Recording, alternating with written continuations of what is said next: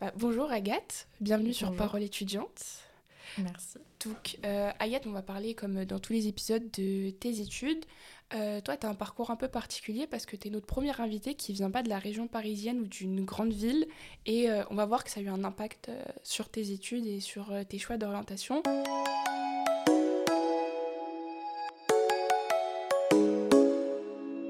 Comment ça s'est passé sur l'aide à l'orientation euh, dans ton lycée Euh, bah, du coup, l'aide à l'orientation, euh, en fait, il y a des trucs qui ont été mis en place, même si en fait, euh, bah, en gros, on nous plutôt à, partir soit pour continuer les études. Il y a eu un salon étudiant à Bordeaux où en fait l'école, enfin le lycée a affrété des bus pour emmener tous les étudiants là-bas. Du coup, en vrai, ça c'était chouette comme, initiative.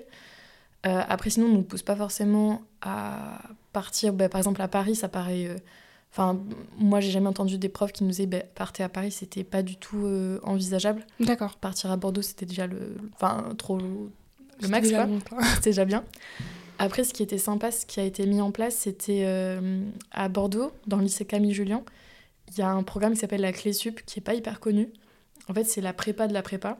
D'accord. Du coup, c'est un an post-bac où en fait tu, tu amasses des connaissances de culture générale pour ensuite avoir un dossier plus, plus solide pour pouvoir intégrer des, des prépas, euh, enfin des écoles préparatoires euh, classiques. Sauf que maintenant, en fait, euh, si jamais tu es pas pris après, euh, par exemple, tu n'es pas pris en prépa après ta clé sup, en fait, maintenant, ils ont obtenu le droit que ta clé sup vale comme une L1. Du coup, tu intègres directement une L2 D'accord. sans refaire une L1, donc t'as pas en- entre guillemets perdu une année de niveau scolaire quoi. Et comment t'as découvert ça, la clé sup Ça s'appelle les cordées de la réussite.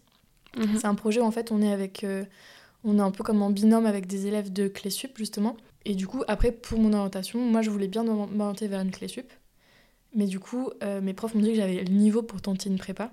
Parce qu'en gros moi je, je, je savais pas du tout ce que je voulais faire. Ok. Euh, et du coup, j'étais plutôt chaud de rester dans un cursus en fait pluridisciplinaire pour pas me spécialiser directement dans une seule matière, genre partir que en histoire, partir que en littérature. Je voulais garder en fait euh, les langues, la géo, l'histoire, enfin tout quoi. Du coup, la prépa c'était ce qui permettait ça. Donc j'ai fait plein de vœux, enfin du coup, je suis passée par Parcoursup. Hum, J'ai fait plein de vœux, j'ai été refusée à plein d'endroits. Mais par exemple, j'ai pas du tout tenté les prépas parisiennes. T'as même pas fait les vœux? J'ai même pas fait les vœux. Enfin, euh, en tout cas, sortir du, à sortie du lycée, sortie de la campagne, partir à Paris, oui. c'était même pas imaginable, quoi. Et euh, du coup, pour euh, tes vœux, comment t'as réfléchi? T'as mis que des prépas? Tu t'es, euh, t'as mis des facs? J'ai mis des facs, ouais, aussi. J'ai mis des facs de littérature. Mais au lycée, par exemple, je voulais pas tenter les concours Sciences Po, parce que ça m'intéressait pas. Parce que Juste, ouais, c'était du Tu savais juste que c'était une prépa et tu savais pas quelle spécialité après tu voulais faire en fait, c'est ça? Ouais, carrément. Du coup, j'ai été prise à Camille Julien, là où j'avais fait la. C'était celle que tu visais, celle que tu voulais? Ben, en fait, pas tellement.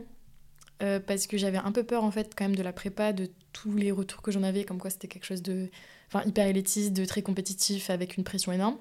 Et du coup, moi, la compétition, c'était un truc qui me faisait trop peur et que je voulais pas du tout, genre, euh, être dans un climat tendu comme ça. Du coup, c'est une prépa où on est euh, 20 par classe. Et il y a vraiment, genre, euh, une seule classe, en fait. Enfin, je veux dire, par niveau, il y a, du coup, la première année, ça s'appelle Hippocagne, et la deuxième année, ça s'appelle Ouais. Cagne. Du coup, on était 20 par classe. Du coup, je suis partie là-bas. En fait, il y avait un internat aussi, ce qui faisait que c'était moins cher pour mes parents que, enfin, que je sois en internat. Euh, du coup, je suis partie à Périgueux pour, ma, pour mes deux années euh, post-bac.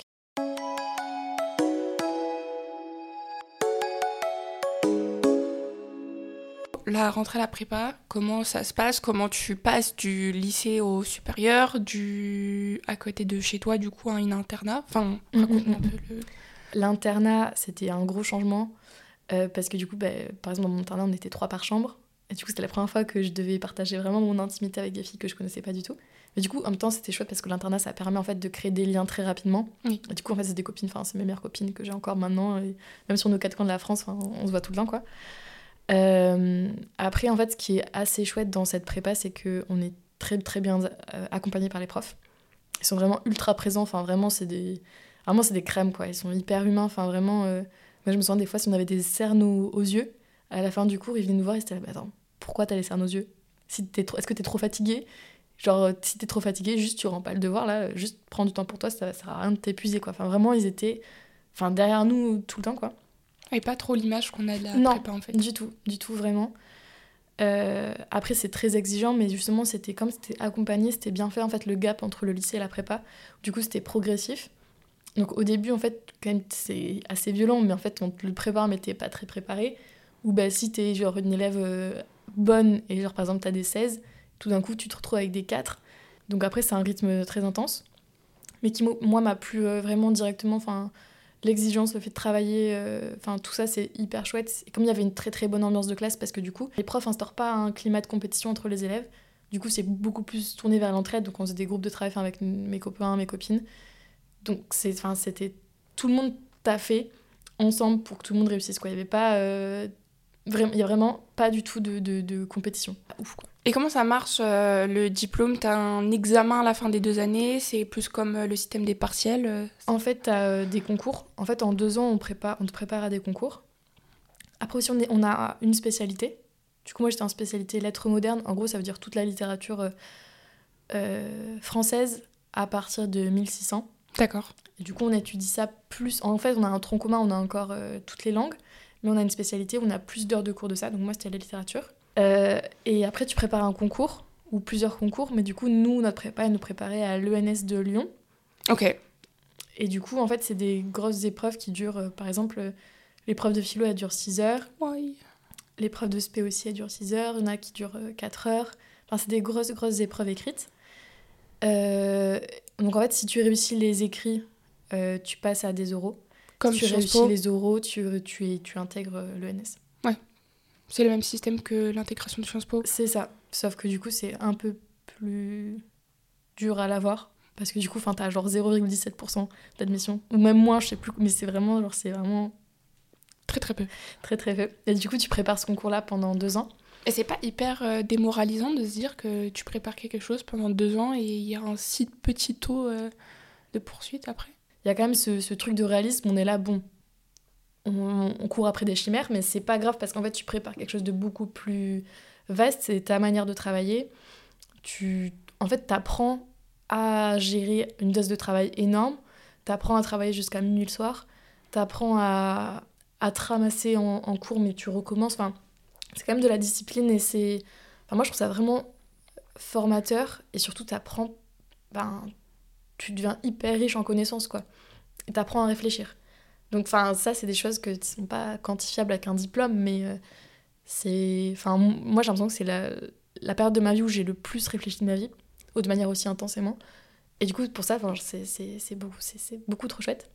En fait, quand les listes, après les écrits, sortent, t'as une liste des admis, et après, t'as une liste des sous-admissibles.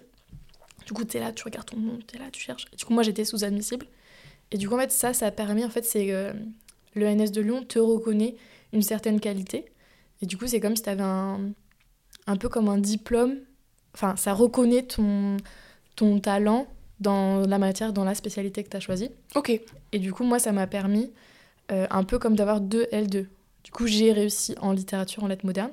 Et à mes profs, en fait, j'ai demandé à ce que, alors que j'étais en lettres modernes, en spé lettres modernes, de passer en spé philo, sur le papier en gros. Mhm. Et comme ça, en fait, ce qui a fait que du coup, sur le papier de la fac, j'ai été, j'ai un, un diplôme en philo. Pourquoi philo Parce que du coup, je voulais partir en philo en L3. Euh, du coup, après tes deux ans de prépa, tu peux cuber. Ça veut dire refaire une deuxième année euh, en espérant avoir les concours. En général, euh, c'est les gens qui cubent qui ont euh, les concours de l'ENS. Et en fait, c'est une année où ça te compte comme une L3. Donc, une fois que tu finis ta cube, tu passes directement en master. Et du coup, moi, mes profs, ils voulaient que je passe la cube parce que du coup, j'avais été sous-admissible. Du coup, ils étaient en mode, bah, l'année prochaine, tu l'auras. Que du coup, moi, j'en avais trop marre de la prépa. Enfin, j'ai adoré, mais c'est quand même très exigeant et du coup, t'as pas trop de temps pour toi. T'as pas trop de temps pour voir tes potes, t'as pas de temps pour voir ta famille, pour tes projets perso. Enfin, c'est quand même très exigeant. Et euh, enfin, c'est super, mais pendant deux ans, quoi, tu, tu fais que t'as fait, quoi. Et du coup, moi, j'avais, j'en avais un peu marre et je voulais enfin, avoir du temps pour moi, quoi. Et du coup, euh, la fac de philo, c'était une manière, en fait, d'allier euh, bah, une des passions que j'ai découvert en philo, en prépa, donc la philo, et avoir un modèle de cours de la fac qui était plus libre et qui laissait plus de temps pour faire ses propres projets, quoi.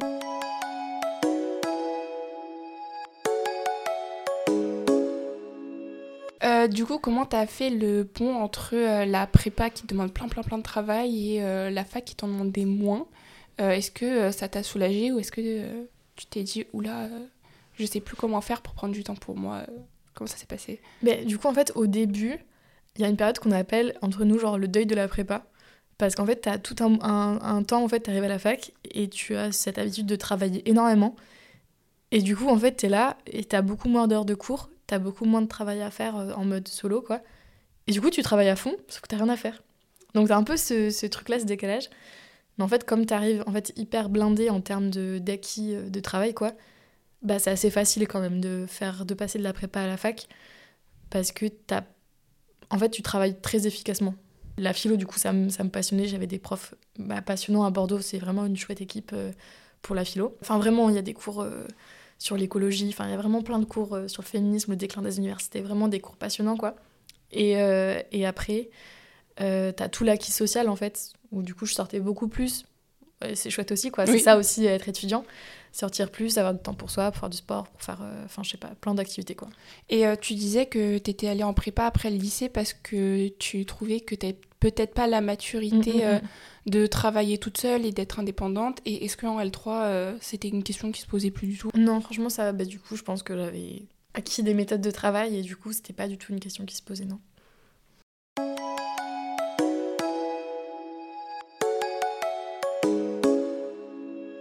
Comment ça s'est passé pour ton orientation entre licence, master et euh, la question de est-ce que je fais un master ou pas?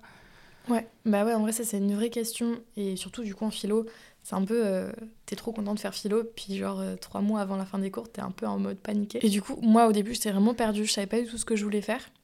Parce que la philo, ça me passionnait, mais je voulais pas devenir prof. Et, mais je voulais quand même continuer la philo. Et du coup, à l'époque, j'avais un ami en gros qui, qui faisait un master de géopolitique à Paris. Et, et qui m'en parlait. C'était un, master qui m'intéressait parce que il y avait une part de, terrain en fait dans ce master-là. Et en fait aussi c'était un, un, master qui permettait d'avoir du temps libre à côté, beaucoup de temps libre, et du coup assez de temps libre pour faire un deuxième master. Et euh, du coup j'ai longtemps hésité avec euh, des écoles d'urbanisme, parce qu'en fait contrairement à ce qui s'est passé en Parcoursup, c'est que j'ai fait plein de vœux après la L3 et j'ai été prise partout. Et du coup là c'était l'inverse, c'était le truc de se dire ok bah, je prends quoi du coup? Du coup j'ai hésité longuement avec euh, l'école d'urbanisme de Paris. Mais du coup, en fait, c'était quelque chose d'assez exigeant comme la prépa, où en fait, t'as cours de 8h à 18h et t'as pas de temps. Et du coup, le, la géopo, le fait que en fait, tu travailles le lundi, mardi, mercredi et jeudi, vendredi, t'as pas cours parce que t'es censé préparer en fait ton mémoire. Ok. Ben du coup, j'en ai profité pour faire les deux masters à la fois. Et philo et, euh, et géopolitique. Du coup, pour qu'on comprenne bien, c'est pas un double master, un cursus qui existe, c'est vraiment toi qui as fait deux masters ouais. en même temps. Du coup, c'est deux masters différents. Euh, j'ai fait une double inscription en fait. C'est-à-dire que je me suis inscrite dans deux masters différents sur le, le campus de Saint-Denis, donc Paris 8. Donc tu es partie à Paris Je suis partie à Paris. Et aussi, euh, si les gens veulent faire deux masters à la fois, ça coûte moins cher aux inscriptions. Si tu n'es pas boursé, tu, au lieu de payer euh, deux fois 300 frais d'inscription, tu en payes que 400. D'accord. En gros. Et donc c'était ouais, gros changement pour le coup. les premiers mois, vraiment, ça a été un peu dur. Vraiment, au mois de septembre, mois d'octobre. Euh, j'arrivais, je connaissais personne. C'est un... enfin, c'est la grande ville, donc j'ai, vraiment, c'était. Euh... une grosse campagnarde. J'étais là, oh mon dieu Le bruit, les gens, enfin tout. Enfin, c'est les clichés normaux quand tu viens pas d'une grande ville et t'arrives dans la capitale, quoi. Mais du coup, gros changement. J'ai mis vraiment quand même du temps à vraiment apprécier. Bah, déjà, il faut connaître son environnement et Paris, c'est immense, quoi. Euh, mais la, la fac, les cours ont vraiment aidé, quoi. Du coup, master de géopolitique. Mm. Du coup, c'est un master en fait euh, de recherche, la première année, où en fait on choisit. Euh, donc la géopolitique, c'est l'étude des rivalités de pouvoir sur un territoire entre des acteurs. Elle connaît bien sa définition. en 5, ouais. Et, euh, et, du coup, en fait, on, on, doit choisir au début d'année, en fait, on est pris sur un projet d'étude.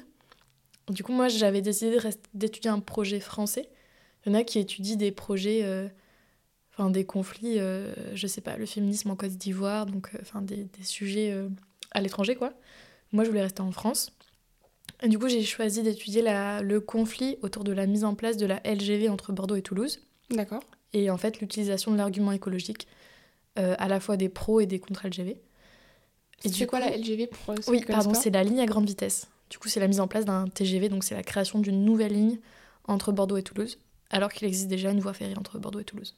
Et en fait, on doit euh, toute l'année faire des recherches euh, pour essayer d'en savoir plus sur ce conflit et pour, euh, en fait, au mois de février, faire un mois ou un mois et demi de terrain. Donc ça veut dire qu'on va à l'endroit de notre conflit. Donc moi, c'était en France, c'était pas loin. Mais il y en a, c'était au Japon, il y en a, c'était en Amérique du Sud, enfin vraiment aux quatre coins du monde, quoi. L'école, elle prend en charge la moitié du billet des transports. Et le sujet que tu choisis, c'est les profs qui t'indiquent Ah, ici, il y a un conflit, ou c'est à toi d'aller le trouver le chercher et le faire ressortir euh, après la fac? En fait, généralement, c'est que tu es passionné par un sujet et du coup, tu veux étudier ce sujet-là et après, c'est plutôt en fait les profs qui vont dire soit est-ce que c'est nouveau? Parce que du coup, la recherche académique, ça doit être quelque chose qui est toujours nouveau. Tu peux pas refaire un truc qui a été fait 100 fois parce qu'il faut qu'en fait, tu apportes ta pierre à l'édifice. Et euh, en fait, tu arrives avec un sujet et les profs vont dire soit c'est pertinent ou alors soit c'est faisable. Par exemple, j'avais des copains ou des copines qui voulaient faire des sujets dans des milieux dangereux. Donc, par exemple, euh, à Gaza, des choses comme ça, bah, du coup, les profs vont être en mode bah, c'est trop dangereux, tu peux pas y aller. Euh, j'ai un copain, par exemple, qui a fait un terrain très risqué, il y allait au final, mais c'était sur euh, la condition des LGBTQIA, euh, en Égypte. Alors que du coup, bah, en fait, c'était un terrain très risqué. Bon, il a, il a réussi à y aller, il a vraiment tout mis en place pour que ce soit très safe, pour qu'il puisse y aller. Du coup, tu vas un mois sur le terrain, tu rencontres des acteurs, donc à la fois pour et contre la chose que tu étudies. Donc c'est vraiment une expérience hyper enrichissante, vraiment c'est chouette, c'est un peu dur, c'est très intense. Et du coup en fait toute l'année tu, tu, tu, fais des recherches, tu lis plein de journaux, tu lis beaucoup de théories, tu, géographiquement tu crées des cartes, on travaille beaucoup sur de la cartographie. C'est en fait un master de géopolitique mais c'est avant tout de la géographie. Donc euh, c'est étudier euh, sur un territoire donné en fait. Donc c'est vraiment, enfin, c'est vraiment passionnant. Et du coup après, après le mois de mars-avril, tu te plonges complètement dans la rédaction d'un mémoire euh, à base de ton terrain, tes hypothèses, tes problématiques. Et tu dois écrire 100 pages, une centaine de pages en fait. Et ça a été euh, niveau charge de travail, organisation euh, Ouais. Tu t'en es sorti Ça va. Bon, il y a des moments où c'est dur. mais enfin, moi, je pense c'est vraiment la prépa qui m'a aidé à, à, faire en sorte que je puisse subir. Enfin, subir, non. supporter, c'est le bon mot. la charge de travail, quoi. Ok. Et euh, donc, tout ce que tu nous expliques, ça se passe en M1 et en M2, où il y a des changements, euh, des spécialisations, ce genre de choses en M2 Alors du coup, là, moi, je suis plus que en M2 de géopolitique, parce que j'ai dû laisser euh, de côté la, la philo. C'était pas, là, c'était plus compatible. Et, et on est en alternance.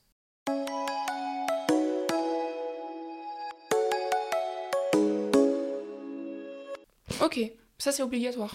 Ouais, c'est obligatoire. Et pour euh, trouver l'alternance, euh, l'école t'aide ou c'est vraiment à toi de... Et moi, j'ai vraiment galéré à trouver mon, mon alternance. J'ai galéré, euh, j'ai fait vraiment, je pense, je sais pas, une quinzaine d'entretiens, quoi. Même plus. Et j'étais à chaque fois, bah, mon, mon, parcours, je sais, enfin, mon parcours plaisait à chaque fois. C'était justement parce que j'avais un parcours original qu'ils étaient étonnés, ils voulaient me voir en en entretien. Donc à chaque fois, je donnais mon dossier, j'avais des réponses. J'allais en entretien. En entretien, ça se passait bien. Et en fait, à chaque fois, ils étaient en mode oui, mais en fait, on a rencontré quelqu'un avec plus d'expérience, qui a déjà fait des stages, tout ça, qui du coup manquait à mon parcours.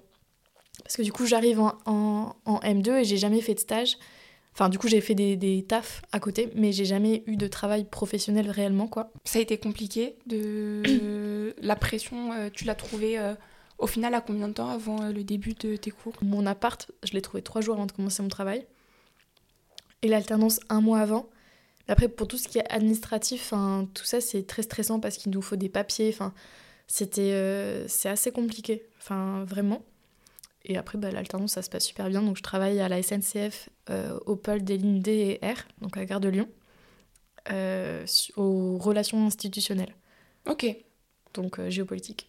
Et ça colle euh, tout à fait que ce que tu attendais de l'idée que tu te faisais du métier, en tout cas alors, euh, enfin vraiment, la chance où je suis, vraiment, j'adore. Bon, après, parce que c'est les transports et je suis passionnée par ça, donc j'apprends vraiment euh, bah, plein de choses. Je suis vraiment dans le milieu, même le vocabulaire. je suis arrivée au début, j'étais là, mais attends, mais il parle quoi? Il, il que des cycles, je comprenais rien. mais du coup, vraiment, j'aime beaucoup. Après, j'ai découvert en fait plein de métiers que je connaissais pas. Et ça se passe super bien. Après, je, suis, je pense que j'ai beaucoup de chance. J'ai des tuteurs et tutrices qui sont vraiment derrière moi, qui me donnent des missions intéressantes. Et je fais des choses euh, très chouettes. J'ai des vraies missions, quoi. Donc j'avais un peu peur d'être une alternance. Enfin, j'avais un peu une mauvaise image de l'alternance comme euh, la personne qui fait des choses que personne ne veut faire. Ouais. Et en fait, euh, c'est pas du tout le cas. J'ai de la liberté, je fais mes projets, donc c'est chouette.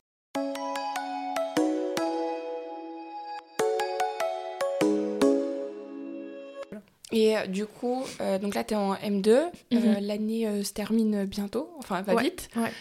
tu veux continuer après ou tu pars travailler alors, il y a plusieurs choix qui s'offrent à moi. J'aimerais bien en fait retourner en recherche, parce que du coup, comme je disais, ça me manque et j'ai vraiment trop envie de faire de la recherche, donc partir en thèse. D'accord. Mais du coup, en thèse de géopo. Mais ce, qui est, ce qui est un peu dur en fait en thèse et dans le, milieu universitaire français actuellement, c'est qu'il n'y a pas de sous. Enfin, l'État euh, ne finance pas, ne donne pas assez d'argent aux universités. Donc c'est très très compliqué. En fait, il y a plusieurs façons de financer une thèse. Donc une thèse, c'est trois ans où tu es à fond sur ta thèse et tu dois pondre un truc de 400 pages sur un sujet, quoi, de manière totalement innovante. Euh, et donc soit tu peux être totalement financé euh, par l'université, mais il y a, euh, je sais pas, il y a 4 bourses pour 400 personnes qui veulent cette bourse, quoi. Euh, et tu es rattaché à un labo de recherche. Mm. Ou alors tu peux tenter une thèse CIFRE, donc C-I-F-R-E.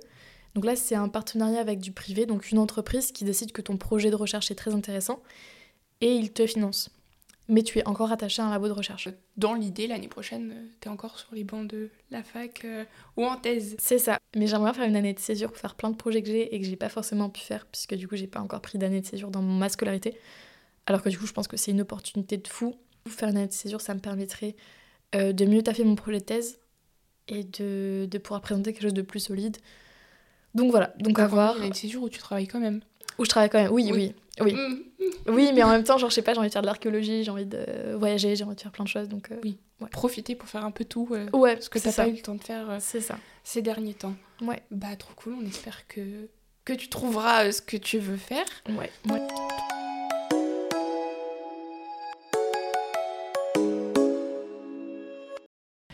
donc on, on, va revenir sur tout ce que, ce que tu as dit. Et euh, on voit dans ton parcours, tu as réussi à garder ta passion en études et euh, aujourd'hui il y a beaucoup de jeunes qui sont passionnés ou qui apprécient plusieurs cursus et qui doivent, dans leur tête en tout cas, faire un choix peut-être entre 2, 3, 4 parcours. Euh, qu'est-ce que tu aimerais leur dire pour qu'ils continuent à faire tout ce qu'ils aiment sans devoir choisir s'ils sont pas prêts en tout cas à faire ce choix aujourd'hui? Bah, Je pense qu'en fait il faut essayer de, si on a vraiment ces passions-là, de, bah, de les continuer déjà. Mais en fait, d'essayer de, de, de, repousser ce choix-là. Si au bout d'un moment on est obligé de faire un choix, de repousser ce choix-là au maximum. Il faut vraiment s'accrocher à, à, ce qui nous passionne parce que c'est justement là où on va être le meilleur en fait. Parce qu'on va se donner à fond et dans des études, enfin combien il y a de gens qui font des études parce que ils pensent que c'est là où ils vont avoir le meilleur débouché. En fait, ils sont pas passionnés, ils sont juste malheureux. Et, et je dis pas il faut faire euh, absolument tout n'importe quoi sans avoir de plan quoi. Mais euh, simplement, je pense que c'est possible de faire des choix un peu risqués. Euh, et c'est ok en fait de, de se tromper. C'est ok de refaire une L1, de refaire une L2. Et, et juste ça, nous, on le dit pas assez en fait. On nous fait croire que c'est. On peut pas se tromper. C'est catastrophique, c'est ça. Genre, euh, après le lycée, déjà, tu choisis ton futur. Mais en fait, non. Genre, nous, on vit dans une société, on va avoir plein de métiers différents. Parce qu'on n'est plus dans une société à longue carrière comme celle de la génération de nos parents, quoi. Donc en fait, avoir plusieurs cordes à notre arc, ça peut être. Bien. Ouais, c'est ça, c'est hyper utile quoi. Genre moi je vois que mon profil il plaît parce que je fais plein de choses différentes et on se dit bah ah mais cette personne là elle réfléchit pas que en ça. Elle peut réfléchir selon trois ou quatre angles différents et c'est ça qui plaît. Et aussi le fait que ben on voit que tu es quelqu'un de passionné quoi, c'est toujours chouette. Et euh, du coup, ben, je dirais que euh, les personnes euh, qui, qui, nous écoutent, là, surtout, je pense, des, des lycéens, je pense qu'il faut, il faut pas. Euh, enfin, je pense que je sais qu'il y a beaucoup de pression de la part des profs, de la part des parents, de la part de la société sur vos choix et de vous-même, exactement. Et je pense que pour un peu se, se déstresser, il faut, bah, par exemple, écouter ce podcast, ça peut être une manière de, de se déstresser. Euh, essayer en fait de parler avec des gens plus âgés qui ont fait des études et qui peuvent avoir un retour d'expérience.